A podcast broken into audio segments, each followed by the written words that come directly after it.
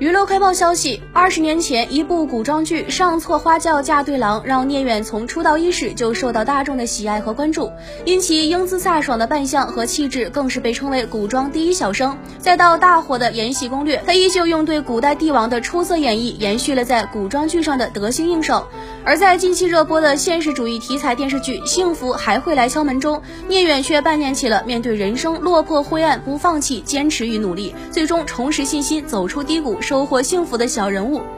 我不想留给大家都是一种印象，我想的还是在可能的情况下多给大家一些不同的感受。聂远如此解释他决定出演这个角色的原因。回看这么多年起起伏伏的经历，给他留下的最大感触是保持平常心和对表演的敬畏心，以及不忘初心。